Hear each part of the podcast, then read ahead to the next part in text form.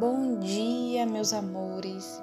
Hoje, dia 22 de novembro, irei fazer mais um devocional, tá?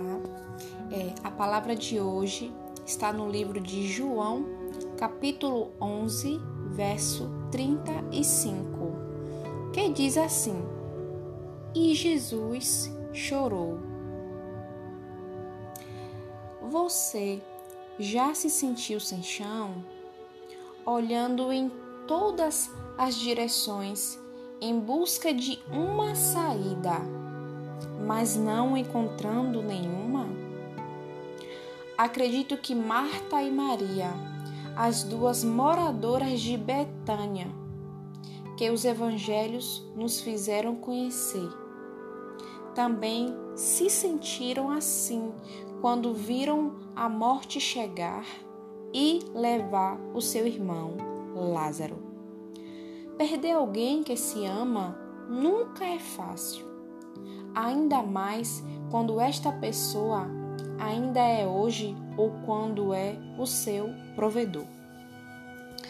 Diferente de nós, Marta e Maria não contariam com uma aposentadoria ou teriam facilidade para conseguir um emprego e seguir a vida. Elas faziam parte de uma sociedade em que era comum que as mulheres solteiras ou viúvas dependessem dos irmãos ou dos pais para serem sustentadas. Lázaro era tudo o que elas tinham. Com a morte de Lázaro, suas lágrimas não eram apenas pela dor de perder alguém que amavam. Todavia, estavam perdendo também a esperança no futuro. A única esperança daquelas mulheres estava em Jesus, mas ele não apareceu logo assim que chamaram. Jesus chegou quatro dias depois. Contudo, era tarde demais. Lázaro já estava sepultado e as irmãs mergulhadas no luto. É lindo ver como Jesus consolou aquelas irmãs. Ele garantiu a Marta que Lázaro ressuscitaria e, ao ver o desespero de Maria, Jesus chorou. Chorou por aquele amigo que precisara encarar a morte. Chorou pela dor daquelas mulheres.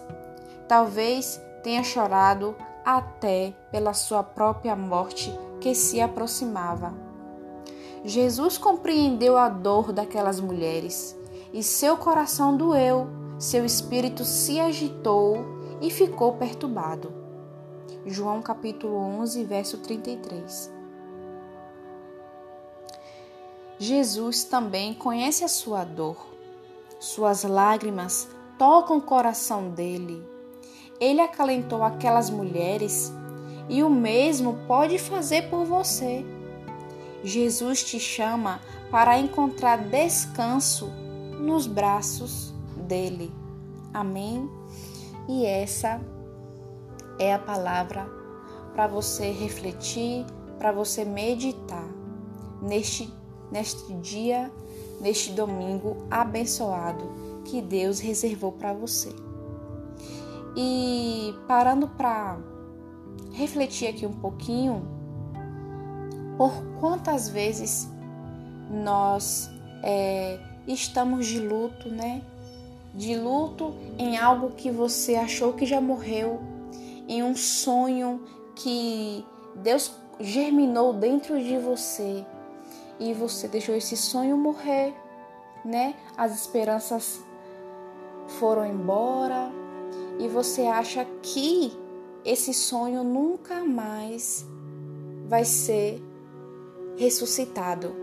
Só que o mesmo Deus que atuava naquele tempo, ele também atua nos tempos de hoje. Da mesma forma que ele ressuscitou Lázaro, um ser vivo, será que Deus também não é capaz de ressuscitar aquele sonho que você tem ou que você tinha? Comece a nessa tarde refletir os sonhos que você tinha e que morreram. Comece a pensar na possibilidade de Deus ressuscitar esses sonhos e você vê um milagre acontecer. Porque Deus, ele compreende a sua dor. Jesus, ele chorou junto com as meninas, chorou junto com Maria, chorou junto com Marta. E quantas vezes você, no seu secreto, no seu quarto, tomando banho, no trabalho, no carro, estava lá chorando de joelhos? Você acha que Jesus também não se comoveu com suas lágrimas? Claro que sim. Você é filha dele, você é filho dele. Ele se comove com a gente, sim.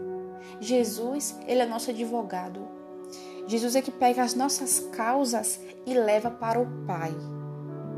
Então, se Jesus faz isso é porque ele se comove sim comigo e com você. Então, pega aquele caderninho velho lá que tem aquele monte de sonhos que você tem e começa a ver Deus, começa a entregar na mão do Pai. E ele vai começar a realizar um por um para Deus se mostrar que ele é fiel na sua vida.